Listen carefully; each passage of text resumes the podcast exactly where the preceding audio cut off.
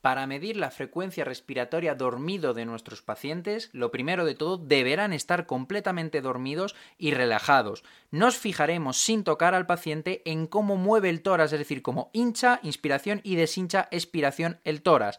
Cada vez que hincha y deshincha el tórax sería una respiración, pues contamos cuántas veces lo realiza durante un minuto y deberá ser menor de 30.